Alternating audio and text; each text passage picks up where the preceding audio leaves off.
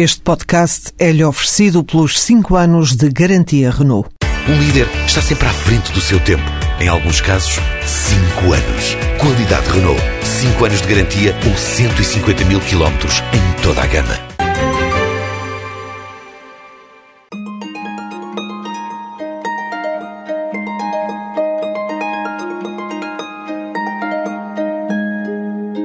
Hoje viajamos a sul, pelo Alentejo e até ao Algarve. Vamos refazer o programa dos itinerários arqueológicos desenvolvidos entre 1997 e 2002 pelo então IPAR, o Instituto Português do Património Arquitetónico, e em colaboração com o Instituto de Financiamento e Apoio ao Turismo. Pretendia-se então criar condições de acolhimento e visita aos monumentos. Como se fizéssemos uma radiografia, tomamos agora os atuais responsáveis dos bens culturais do Alentejo e do Algarve, num dos lugares míticos destes itinerários, das ruínas de São Cocofate, nas imediações da Vidigueira. Daqui percorremos outros lugares de memória. As ruínas romanas de Miróbriga e Milreu, o circuito arqueológico de Cola, o conjunto arqueológico Escoural, o conjunto monumental de Mértula, o povoado pré-histórico de Santa Vitória, as vilas romanas de Pisões, Torre de Palma e Cerro da Vila e os monumentos megalíticos de Alcalar.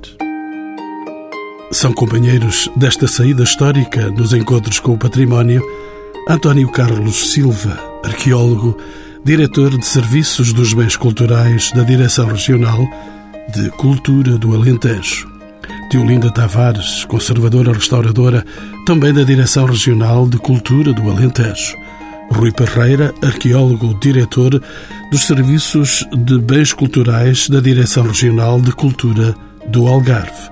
E Rafael Alfenim, arqueólogo, outro membro da Direção Regional de Cultura do Alentejo, a quem peço que me descreva São Cocofate, este sítio feito de admiráveis ruínas e que temos o privilégio de ter diante dos olhos. São Cocofate é um sítio, é um monumento, é um monumento não intencional porque um monumento é uma coisa que é construída para celebrar um determinado acontecimento ou um facto qualquer. E na etimologia da palavra. E este não foi? Este não foi, este foi um sítio de habitação, um sítio de um centro de exploração de uma um centro de uma exploração agrícola na época romana, sobretudo, embora tenha uma ocupação anterior do neolítico, mas que é muito residual, mas que a partir do século I tem uma ocupação então em época romana como centro de exploração agrícola. E que se foi desenvolvendo depois em várias fases, eh, no século I, com uma reformulação no século II, com uma reformulação maior, mais visível e grande, que é aquilo que nós vemos hoje, sobretudo já no século IV e que depois foi reutilizada na Idade Média como convento e que assim durou até a época moderna. E hoje está feito ruínas? Hoje está feito ruínas e está então feito o tal monumento não intencional, não é? Que nós fizemos dele um monumento que no fundo relembra de facto todo este nosso passado, mas ele não foi construído com essa intenção, foi construído para ter uma utilização e para ser um centro de vida das pessoas, um centro económico, um centro social. Nós vamos regressar ainda aqui a São Cocofate, aliás, estamos aqui a, gravar este programa. Pergunto ao arqueólogo Rui Parreira, o programa dos itinerários arqueológicos desenvolvido durante cinco anos, entre 1997 e 2002, integrava então quantos sítios? Vamos aí a um exercício de memória. Eu, assim, de repente, quantos sítios, mas uh, seguramente uma dúzia deles. Pelo menos era essa a intenção inicial. O programa desenvolveu-se, eu diria mais, arrastou-se durante cinco anos. Era, na altura, uma parceria bem sucedida entre o turismo e a cultura, e a intenção era precisamente dotar alguns dos sítios arqueológicos do Alentejo e do Algarve de condições de acolhimento aos visitantes, de explicação de cada um dos sítios e organizar essa rede de monumentos num itinerário visitável que permitisse aos veraneantes do Algarve passar mais uns dias no interior do país e conhecer, a partir das suas eh, riquezas patrimoniais, em dois itinerários, um dos sítios pré-históricos, outro dos sítios romanos e ainda com mais umas pontas de uns sítios islâmicos, porque Mértola entrava também no programa, permitir, portanto, a esses visitantes descobrir o sul do país, com o fio condutor da descoberta da sua riqueza arqueológica. Selecionou-se então esse conjunto de cerca de uma dúzia de locais para servirem de ex-libris e de dar uma ideia da diversidade patrimonial. Este programa permitiu a criação de infraestruturas de apoio a visitantes, acabamos de dizer exatamente isso, e também intervenções de conservação em diversos sítios arqueológicos. Como é que se encontram hoje esses sítios, António Carlos Silva? A pergunta é para um arqueólogo, um outro arqueólogo. Sim, arqueólogo e atualmente com algumas responsabilidades exatamente nessa área, na zona do Alentejo, na medida em que como responsável pelos bens culturais, os bens patrimoniais, de algum modo tem a ver diretamente com esse assunto. O programa, como disse o meu colega Rui Parreira, tinha realmente objetivos eh, muito concretos do ponto de vista da divulgação, da, da acessibilidade, de criar condições de visita. Teve também componentes, naturalmente, de intervenção nos próprios sítios, com algumas intervenções bastante significativas. Por falar no Rui Parreira, estou-me a lembrar, por exemplo, todo o trabalho de restauro que foi feito no Monumento 7 de Alcalar. Na minha opinião, teve alguns problemas na sequência do programa, isto é, este património é um património frágil, é um património que tem naturalmente necessidades quase permanentes de conservação e de, de restauro. E passado esse grande investimento inicial em infraestruturas, por razões compreensíveis, mas que não deixam de ter que ser assinaladas, acabou por se descurar um pouco os aspectos da conservação, pelo menos em alguns dos sítios. Concretamente aqui em Socucufate e em, em são sítios que do ponto de vista da conservação apresentam neste momento alguns problemas, que estão identificados, o diagnóstico está feito, os cadernos de encargos estão prontos. Resta-nos agora conseguir os meios financeiros para poder desenvolver os respectivos trabalhos no sentido de não só melhorar as condições, como sobretudo pensar que este é um património que obviamente tem um interesse hoje, mas que nós temos que o legar para as gerações futuras e, portanto, não podemos esquecer esse aspecto concreto da conservação. E agora uma operação mais complexa, de novo para o Rui Barreira. O Cerro da Vila, em Vila Moura, a vila romana de Milreu, perto de Faro, e o povoado de Alcalar, acabamos de falar nele, próximo de Portimão, são monumentos distintos com diferentes modelos de gestão. Pode descrever-me estas três situações? Vila Moura, Milreu e Alcalar? Eu gostaria de voltar um bocadinho atrás para agarrar esta questão. Há aqui duas ordens de intervenções. Uma é a preparação do sítio para acolher visitantes e para explicar o sítio a quem nos visita, isso tem que ver diretamente com a constituição de eh, centros interpretativos e a sua construção, que foram perfeitamente cobertas por este programa. A outra ordem de ideias é a conservação do sítio propriamente dito. Digamos que o programa ia dirigido em primeira instância não à resolução das questões de conservação, mas sim à resolução das questões mais ligadas ao turismo, daí o investimento turístico que foi feito, que tem diretamente que ver com a eh, constituição de centros chamados interpretativos. No nosso caso, do Algarve, esses três sítios que mencionou, Todos eles têm um modelo de gestão distinto. O Cerro da Vila é uma parceria com o privado, com a empresa Luzarte, na altura chamava-se Luzotur, que é a empresa que gera Vila Moura, e a gestão do sítio é feita a partir de um museu de sítio, que foi construído ao abrigo deste programa dos itinerários arqueológicos e é gerido atualmente inteiramente pelo privado. Portanto, houve ali um investimento público para a constituição de um equipamento que ficou, é um equipamento perfeitamente sustentável, mas quem gera o sítio, portanto, quem abre a porta, quem arrecada a receita, quem divulga o sítio, quem se encarrega de toda a parte educativa, é o privado com apoio técnico da Direção Regional. É um modelo possível para a gestão destes sítios. O outro modelo é a gestão direta, que é a que praticamos em Milreu, perto de Faro. A gestão é feita diretamente pela Direção Regional de Cultura do Algarve, tem funcionários afetos ao sítio, que abrem e fecham a porta, a arrecadação de receitas é feita exclusivamente pela direção regional e é um sítio que tem números, um movimento de visitantes bastante interessante, da ordem dos 15 mil visitantes, baixou um bocadinho depois nos últimos dois anos, mas andamos entre os 13 mil e os 15 mil visitantes ano, o que, enfim, eh, tendo três funcionários adstritos ao sítio, contando com as despesas de manutenção, são números interessantes. Nós fomos agora invadidos por este som dos autocarros, isso significa que nós estamos em exterior, estamos aqui em São Cocofate a fazer este programa e aceitando os riscos de todas estas invasões que possam vir do exterior. Entretanto, falta ainda descrever Alcalar. Alcalar é um outro modelo de gestão. É uma parceria entre a Direção Regional de Cultura e a Câmara Municipal de Portimão. Portanto, há uma gestão participada do sítio, uma gestão partilhada, em que o Museu de Portimão, como sabe, foi Museu Prémio da Europa, é um museu que se situa a cerca de 9 km do sítio arqueológico.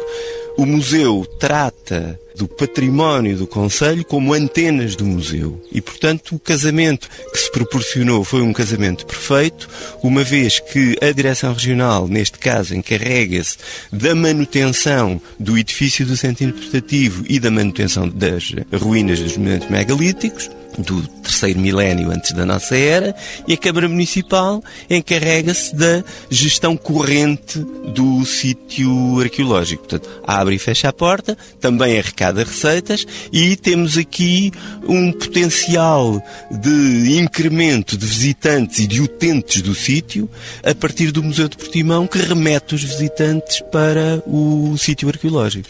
Convoco agora Diolinda Tavares, ela é conservadora, restauradora e vem da Direção Regional de Cultura do Alentejo, mas a sua investigação, o seu saber, eh, vai pelo circuito arqueológico de Cola, em Ourique. Sim. Congrega diversos sítios e monumentos de natureza e cronologia diversas. De que forma se organiza, Diolinda Tavares, a visita a este sítio? Estamos a caminho de Santana da Serra. Sim, o acesso é no IC1, entre Ourique e Santana da Serra. É de facto um caso diferente dos outros todos que abordámos aqui. É um circuito arqueológico que tem, como disse, 15 sítios. Usámos como centro, digamos assim, como polo agregador para o circuito um monumento com algum destaque, que é o Castro da Cola, junto do qual se preparou um centro interpretativo de forma bastante modesta, sucinta, mas que cumpre a função. E depois, a partir do Castro, há 14 outros sítios que se espalham a distâncias até 15 km, que se espalham pelo terreno em propriedades privadas. Portanto, é logo à partida um caso em que não há receitas de bilheteira, porque de facto os monumentos estão espalhados no terreno, não é possível vedá-los e cobrar bilhetes em cada um, nem acompanhar as pessoas a distâncias desta natureza. Tem um papel muito interessante. Por um lado, o circuito é constituído, por, como disse, por monumentos que vão desde o, o Neolítico até. No caso do Castro, é a, a ocupação mais uh, visível hoje em dia é medieval e, portanto, não se trata de monumentos com a, a imponência, o destaque arquitetónico que têm outros, uh, nomeadamente aqui no território do Alentejo ou do Algarve. No entanto, é um caso muito interessante que consegue, mesmo assim, agregar e atrair visitantes num número que podemos considerar eh, assinalável. Se pensarmos, por exemplo, Ourique tem 5 eh, mil e tal habitantes, o Conselho de Ourique e os outros dois mais perto de Castro ou de Almodóvar, qualquer deles com 7 mil e tal, e temos o Circuito da Cola com 2 mil visitantes anuais no mínimo, mas já chegámos, por exemplo, em 2006, 2007 aos 4 mil. É curioso como um sítio no meio do nada, não está em cima de uma grande via, tem uma divulgação com pena nossa, mas que não é tão eficaz como podia ser, porque isso também requer meios que, não, é, que nem sempre existem. Devia ser feito mais investimento nessa área? Poderia ser feito mais investimento, mas uh, também não é só uma questão, é, é, claro que é uma questão financeira também, mas é também de podermos rentabilizar os recursos até humanos que temos, que nem sempre conseguimos ter suficiente número de pessoas para poder fazer esse trabalho. Continuando a conversa que estávamos a ter a respeito da forma de gestão, neste caso é também também um modelo uh, particular, porque é resulta da, de uma parceria com a Câmara Municipal. Portanto, a Direção Regional como se disse, preparou o sítio, preparou o centro interpretativo, deu condições de visita, sinalética, tudo isso deu condições de visita às pessoas que ali se dirigem, mas depois a manutenção do centro interpretativo aberto, ou seja, as pessoas necessárias para abrirem a porta, para acolherem os visitantes e para os acompanharem na visita, é assegurada pelo lado da Câmara Municipal, que por sua vez tem uma parceria com uma Associação de Desenvolvimento Local.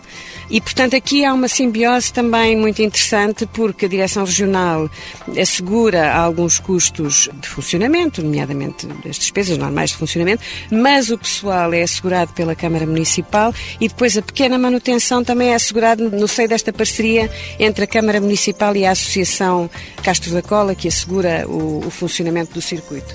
Portanto, temos aqui vários modelos, sendo que este, por justamente se encontrar numa zona periférica e menos visível, digamos assim, acaba por funcionar bem justamente porque há esta parceria no terreno que permite que as coisas eh, funcionem e, e se venham mantendo, ainda que, eh, como todos já dissemos, se houvesse meios financeiros, pudéssemos melhorar. António Carlos Silva voltou à sua casa, a Gruta do Escoral, e subimos até ao Conselho de Montemoro Novo. É uma das mais famosas estações pré-históricas portuguesas, nomeadamente devido à existência de pinturas e gravuras rupestres. Como é que são as condições de acolhimento e de visita neste local tão simpático para os visitantes. A Gruta do Escoral eh, foi precisamente um dos sítios que, desde a primeira origem do programa dos itinerários, eh, esteve incluído nesse programa. E nesse período, ou nessa fase inicial, apesar de ter chegado a estar prevista a construção de um centro interpretativo junto à própria gruta, localização que na altura foi muito discutida entre as vantagens e as desvantagens que poderia acarretar. Estamos a falar de uma gruta muito antiga. Sim, estamos a falar de um local que é paradigmático na arqueologia portuguesa, porque a par do, do Val do Coa, porque a sua descoberta trouxe uma novidade importante. Era a primeira vez que no território português se descobriam vestígios rupestres, vestígios artísticos que era possível datar do Paleolítico Superior, que até então se consideravam quase que uma exclusividade do norte de Espanha ou do, do sul de França. E, portanto, eh, a sua descoberta fez agora 50 anos, estamos a comemorar o cinquentenário, realmente trouxe novidades importantes a esse nível. O COA mais tarde iria trazer com a descoberta da arte rupestre paleolítica ao ar livre, que era também algo que vinha trazer também uma, uma alteração importante aos conceitos que tínhamos. E nós encontramos-lo facilmente porque há uma informação na própria autoestrada para as grutas do Escoural, o que não acontece, por exemplo, aqui para São Cucufate. Tive que me perder por este espaço alentejano para poder chegar a São Cucufate. Isto significa que há distinção na distribuição de divulgação dos monumentos? A sinalética é sempre um, problema na medida em que depende muitas vezes de entidades uh, diversas. No caso do Distrito de Évora, tivemos a sorte de há alguns anos ter havido um programa lançado pela então região turismo de Évora, já extinta, porque agora temos apenas uma região de turismo para todo o Alentejo, e houve um programa bastante interessante de sinalização. De qualquer modo, não tem a ver com essa sinalização da autoestrada que depende também de outras entidades, mas a nível do património em geral, no que diz respeito à, à região de Évora, houve um esforço bastante importante. Aqui no caso de, de São Cucufate, há nitidamente uma, uma, falha a partir do IP2. Quem chegar à Vidigueira encontra facilmente depois São Cucufate, mas quem não entrar na Higueira tem esse problema e esperemos que esse se possa resolver a curto prazo, porque este sítio justifica o pequeno desvio que será sempre necessário fazer. Mas eu estava a falar consigo acerca da Gruta de Escoral. Pois, como eu ia dizer, houve na fase inicial do programa dos, dos itinerários arqueológicos do Alentejo e do Algarve, esteve projetada a construção de um centro interpretativo junto à gruta, acabou por não ser essa a opção que viria a ser tomada, foi recuperado um pequeno edifício no centro da própria aldeia do Escoral, que funciona como centro interpretativo. É um local acolhedor, interessante, tem um problema complicado, porque está numa rua muito estreita, há dificuldades de de estacionamento e de acesso de determinadas viaturas, mas enfim, foi a solução que na altura foi encontrada. Recentemente, já não no âmbito deste programa dos itinerários, mas no âmbito do programa Inalentejo, portanto, financiado pelo CREN, foi possível fazer uma intervenção no interior da própria gruta. Na altura, portanto, como já foi aqui referido, o grande investimento foi feito sobretudo a nível dos centros interpretativos, das infraestruturas de acolhimento e de apoio aos visitantes, por vezes esquecendo até um pouco alguns problemas que os sítios poderiam ter a nível da, da conservação, como já referi. No caso do Escoral, nesta segunda fase, graças ao Inalentejo, foi possível melhorar, portanto, fazer arranjos exteriores, nomeadamente criar um estacionamento junto à gruta, e foi possível renovar todas as estruturas de visita do próprio interior. As grutas são locais especiais, obviamente não são fáceis de visitar e necessitam de um conjunto de estruturas que, no caso do Escoral, eram as mesmas desde a altura da descoberta. Neste momento foram renovadas, foi possível também introduzir algumas melhorias significativas a nível da iluminação e é possível visitar. Acontece que, independentemente da sinalética, é muito importante para quem quer visitar um sítio como é uma gruta, informar-se previamente das condições de, de visita, porque não é possível visitá-lo sozinho, tem que haver sempre um acompanhamento e aí reside neste momento um dos problemas de, de muitos dos sítios que nós gerimos e que, eh, enfim, temos que encontrar soluções adequadas a cada situação. A nível da administração central, nomeadamente dos seus organismos desconcentrados, como são as direções regionais de cultura, cada vez mais, como as pessoas compreenderão, face à situação presente, é extremamente difícil, se não posso dizer mesmo praticamente impossível, contratar seja quem for. E, portanto, temos que encontrar fórmulas imaginativas de resolver um problema essencial, que é de ter as pessoas que abrem e fecham a porta, ou que, como é o caso da gruta, acompanham passo a passo os visitantes. No caso dos Coral, há a possibilidade de fazer visitas, mas essas visitas carecem sempre de uma prévia marcação. Portanto, no site da Direção Regional encontrarão toda a informação para poder, portanto, preparar essa visita. Marcação e apelo à imaginação para que se possam resolver problemas locais. E da Gruta do Escoral, vamos para o conjunto pré-histórico de Alcalar. Doutor Rui Pereira, volto à sua casa. É um monumento complexo este, pela sua diversidade cronológica e tipológica. De que forma é que o percurso de visita e o centro interpretativo traduzem e abordam essas questões que falamos, dessa complexidade? Eu não diria que o sítio seja demasiado complexo em termos cronológicos, porque estamos a situar-nos numa faixa cronológica entre os 3000 antes da nossa era e os 2000, portanto, ali uma faixa de mil anos.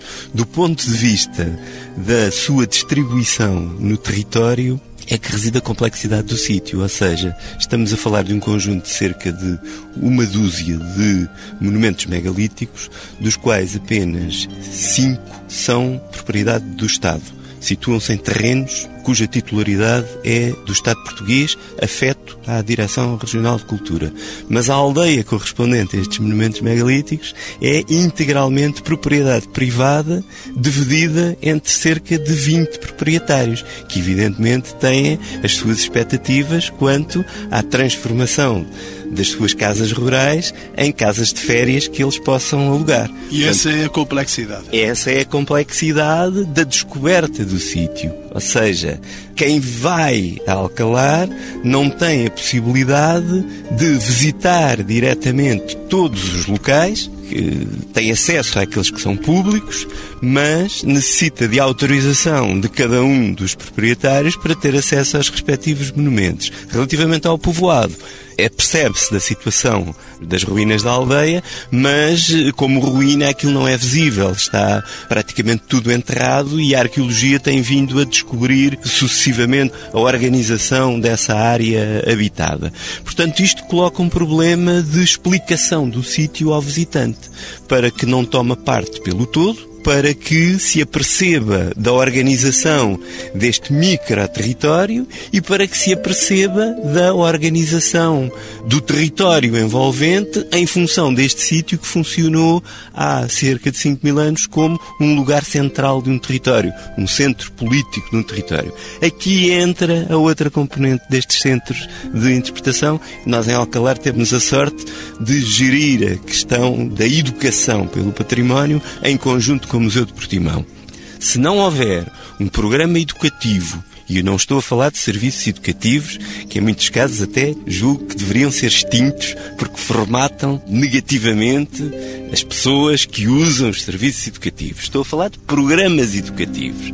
Se não houver um programa educativo que permita aos utentes do sítio saber mais e questionar-se e interrogar-se, por exemplo, sobre o processo de produção dos conhecimentos que ali são transmitidos. Nós o que temos normalmente nos centros interpretativos é a informação já cozinhada, a informação já mastigada pelos arqueólogos.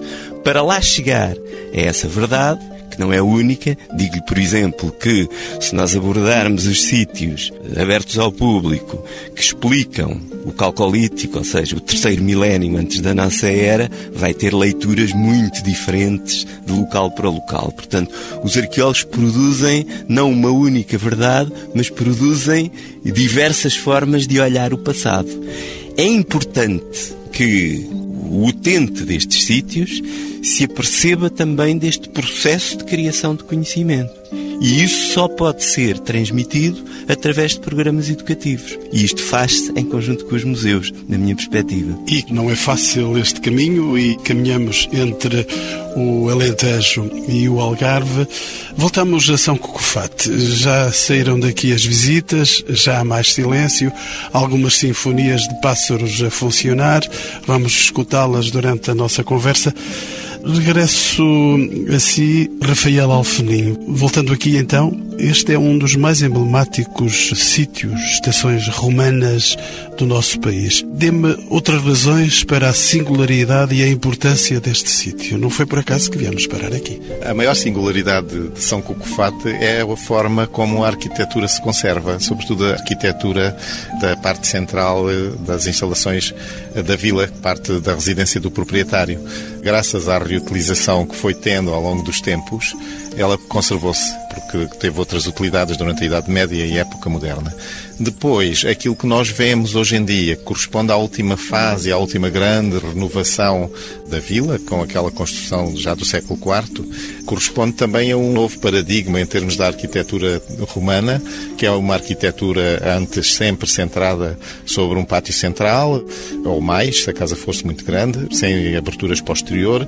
As aberturas de arejamento e de iluminação são sempre feitas para o peristilo ou para o átrio, conforme o caso, enquanto aqui esta casa de facto revela em termos de arquitetura um novo paradigma, ou seja, um desenvolvimento linear com dois pisos, que antes também podia acontecer, mas sobretudo também com aberturas para o exterior e um tipo de construção, este aparelho utilizando tijolo e pedra em camadas alternadas, é também um, um aparelho típico dessa época já mais tardia da construção, na época romana. Rafael Alfeninha, a grande quantidade de vilas romanas existentes no território alentejano permite-nos concluir que o processo de romanização foi aqui particularmente intenso. A que é que se deve isso? Os romanos gostavam de modo especial destes sítios? Não sei se há uma grande diferença, pode haver em relação a outras partes do território nacional. Temos que nos lembrar que a ocupação romana começa pelo sul, na Península Ibérica. Foi o sítio onde chegaram mais cedo e onde, se calhar, toda essa estrutura se afirmou com mais intensidade.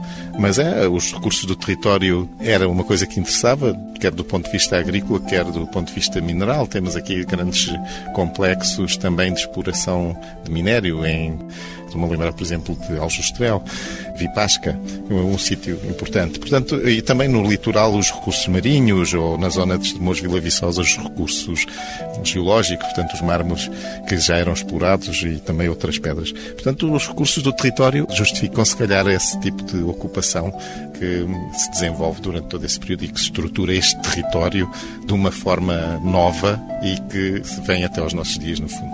Já nos referimos a Milreu, perto de Faro.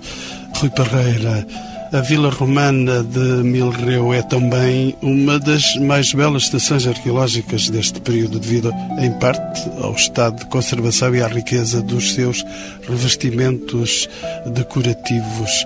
Não esqueço aqueles peixes belíssimos em mosaico. Que ações foram desenvolvidas para conservar e valorizar de modo especial este sítio?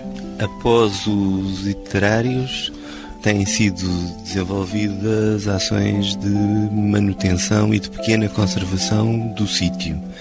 Foi feita uma intervenção de recuperação de uma casa rural que, a partir do século XV, mas sobretudo com o desenvolvimento do século XVIII e XIX, foi construída sobre as ruínas e que a Direção Regional de Cultura do Algarve recuperou como espaço de apoio às tais ações educativas.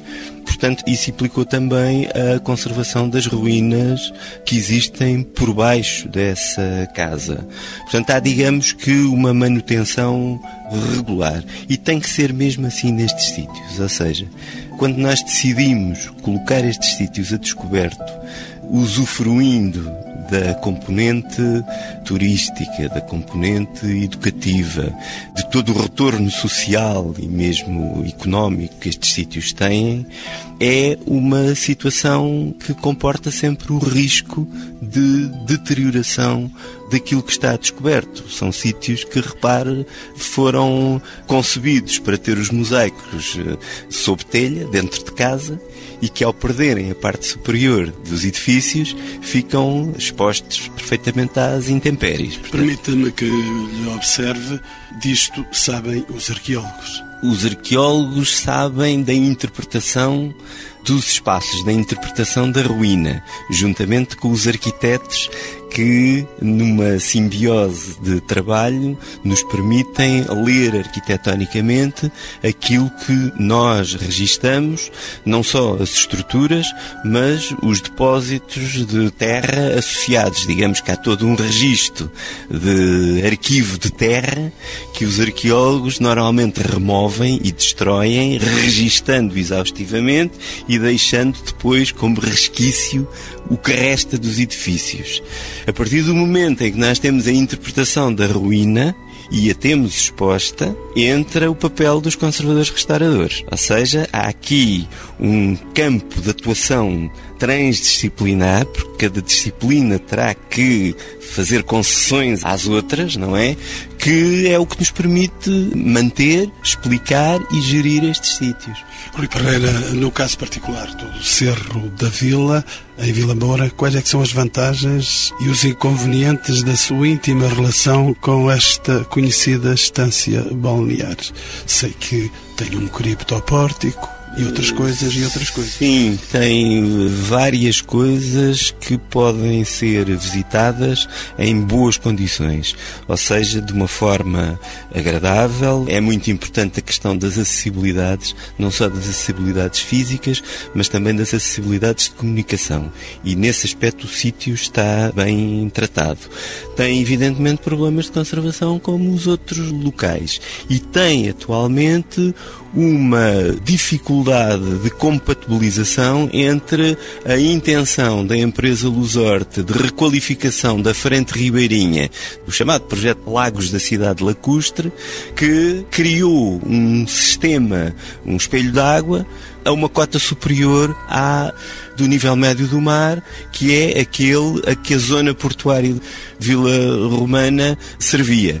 Portanto, vamos ficar com parte das ruínas submersas a partir do momento em que se concretize esse projeto dos lagos da cidade de Lacustre, que só não avançou ainda por questões financeiras da própria empresa, não é? Rui Pereira, deixe-me dar um salto agora até Miróbriga e encontro Rafael Alfenim para me falar dessa cidade romana próxima de Santiago do Cacém e do litoral alentejano. Ela está dotada de boas condições de visita a este lugar merece os visitantes que vai tendo? Com certeza, a Miróbriga é mais um dos sítios que foi integrado neste sistema dos itinerários arqueológicos do Alentejo e do Algarve, onde foram criadas boas condições de acolhimento e de explicação dos sítios para os visitantes. É outra face desta realidade que estamos aqui em São Cucufate, na sua vertente urbana. O território foi estruturado de acordo com uma rede de cidades, ligadas entre si por um sistema de vias, e com o território ocupado com as vilas. Miróbriga é, então, um sítio que já tinha ocupação em época anterior, na Idade do Ferro, e que também manteve, até a época moderna, alguma ocupação na, religiosa, também na capela, na ermida que ainda subsiste no sítio, e que agora está, de facto, aberta ao público. Merece a visita. É já agora a Maia, também no Alentejo, no Norte Alentejano, mas não está tão escavado. Miróbriga dá para perceber mais ou menos como é que funcionava uma cidade, porque tem a praça principal do fórum, algumas das vias, os banhos, edifícios públicos, edifícios privados. Depois tem um centro de interpretação com um núcleo museológico e com explicações para os visitantes. Portanto, é um sítio que também vale a pena visitar, parece-me como todos estes eh, de que temos estado a falar. E onde os visitantes encontram já boas condições de acolhimento e de interpretação do próprio sítio. E agora uma última questão, vou colocá-la uma restauradora conservadora, é Diolinda Tavares. A conservação e a apresentação dos sítios arqueológicos abertos ao público e que visitamos nesta conversa é uma exigência constante. De que forma é assegurada a manutenção destes sítios? É uma questão muito aberta. Sim. Aliás, o meu colega Rui Parreira já começou a introduzir essa questão do diálogo e da necessidade da interação entre as várias disciplinas. O conservador tem normalmente um papel que requer alguma agilidade, porque tem que, eh, supostamente, satisfazer uma série de requisitos que são incompatíveis entre si. Eh, o que é que eu quero dizer com isto? Normalmente, quando as pessoas dizem ah, este edifício está muito bem conservado, quando falam nisto, quer dizer que o edifício é regularmente pintado, sofre regularmente obras em que se refaz um reboco, refaz uma pintura. Ora, nos monumentos arqueológicos, isto não se pode fazer, porque o que é suposto é guardar a verdade, a originalidade, a autenticidade daquilo que lá está. O que é incompatível, de facto, com aquilo que é a conservação no seu verdadeiro sentido, não é? Senão cometeríamos os erros dos anos 40 exatamente, e 50. Exatamente. Portanto, é uma negociação muito complicada e o papel do conservador é tentar satisfazer, de facto, esses requisitos. Por um lado, o guardar a verdade do monumento, guardar a originalidade do monumento e encontrar, ao mesmo tempo, soluções para que ele não é se conserve eternamente, é seja degradado e destruído o mais lentamente que nos for possível conseguir, não é? Portanto, é um papel que não é fácil de desempenhar, mas pronto, é para isso que nós cá estamos e que trabalhamos em equipa e uma das vantagens justamente de trabalhar em equipas como esta, pública, é que necessariamente existem estas várias disciplinas que também necessariamente têm que trabalhar em conjunto. Portanto, é disso que se trata. Nós temos que compreender um pouco o interesse o conhecimento do arqueólogo e, ao mesmo tempo, temos que conhecer aquilo que é suposto conservar na sua materialidade para encontrar os processos, os métodos, os produtos, as, as estratégias para eh, reduzir ao máximo que nos for possível o processo de degradação natural de qualquer ruína, de qualquer monumento antigo que está exposto trabalhos multidisciplinares. Multidisciplinares e que temos que desempenhar sempre contando com essas retaguardas, quer do lado da arqueologia da história, quer do lado também das ciências, não é? Da análise de materiais, do conhecimento da parte das ciências, da física, da química, da geologia, que nos servem também de, de suporte, digamos assim, àquilo que são depois as decisões que é preciso tomar em coletivo, mas devidamente fundamentadas. Já foram dadas muitas razões para visitar estes sítios, mas não fujo a uma última questão que queria pôr a todos os meus convidados e esta última pergunta, por que visitar estes sítios? Vou dirigi-la para começar ao António Carlos Silva. Porquê? Porque elas são janelas sobre o passado, um passado que temos todos consciência de que é uma construção feita intelectualmente no presente, mas em que as velhas pedras, as ruínas, de algum modo dão alguma materialidade a essa construção que nós sabemos que é puramente intelectual, mas que nos dá uma dimensão diferente do que será a vida. E Rui Parreira, por que visitar aqui estes lugares, Cucufate e outros? Eu diria mesmo mais, porque usar estes sítios? Porque para além desta noção da espessura do passado e do estarmos perante os testemunhos diretos, há, como diz o António Carlos, aqui uma grande dose de recriação intelectual e ela pode ser conseguida através de várias abordagens, não só do ponto de vista da história, mas também do ponto de vista da arte e do ponto de vista ambiental. Portanto, digamos que são janelas para uma temática muito diversificada e que nos devem, sobretudo, fazer refletir sobre o presente. E o ponto de vista do arqueólogo Rafael Alfeni? É, no fundo, como acabou de dizer o Rui Parreira, o nosso presente é uma construção que tem toda essa carga, todo esse passado cristalizado e concentrado neste momento.